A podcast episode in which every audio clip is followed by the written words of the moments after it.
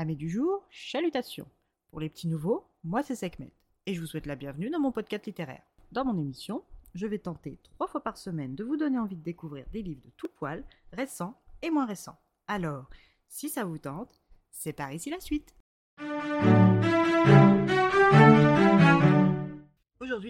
Présenter La maison au bord de la mer céruléenne de T.J. Klune aux éditions de Saxus. Dans ce roman, nous faisons la rencontre de Lucius Barker, la quarantaine bedonnante, agent du ministère de la Jeunesse Magique depuis 17 ans. Travailleur, méticuleux et capable d'une grande empathie, il travaille comme inspecteur de terrain.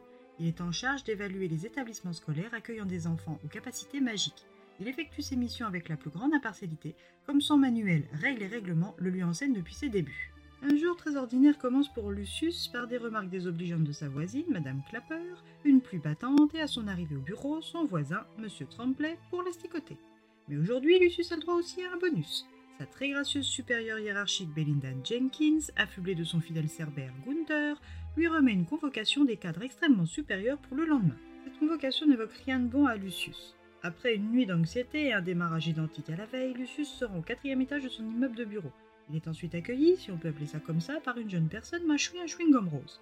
Cette demoiselle est peu désireuse de s'occuper de lui, mais en tant qu'hôtesse d'accueil, elle se doit tout de même de l'orienter jusqu'à sa salle d'audience avec les cadres extrêmement supérieurs.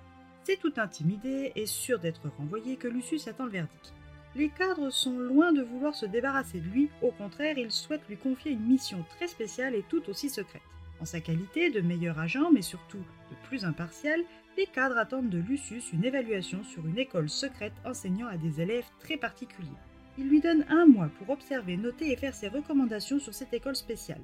Paré d'un dossier classé top secret niveau 4 et de son billet de train, Lucius part se préparer. Le lendemain matin, 7 heures, chargé de Calliope, son chat et de sa valise, il embarque vers l'île de Marcias.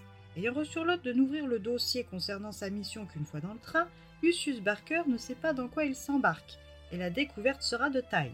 Ces enfants hors normes, même pour le monde magique, lui permettront-ils de rester fidèle à son précieux manuel du ministère ou au contraire lui apporteront-ils la partialité nécessaire à son épanouissement propre?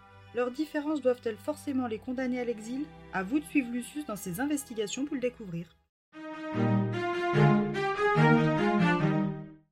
Roman jeunesse plein de bons sentiments, une belle ode à la tolérance, l'acceptation de soi et des autres, une question très et toujours d'actualité est posée. La différence nous contraint-elle toujours à la souffrance morale et à l'isolement? Un roman fantaisie optimiste, touchant, empli de magie et de cœur. Une petite pépite à lire sans modération aucune, peu importe votre âge.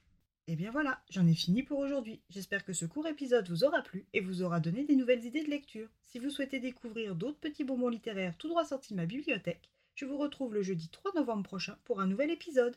Et si d'ici là je vous manque de trop, N'hésitez pas à me rejoindre sur mon compte Instagram avec les lectures de Sekhmet, il s'y passe toujours quelque chose. Sur ce, chalut les amis et à la prochaine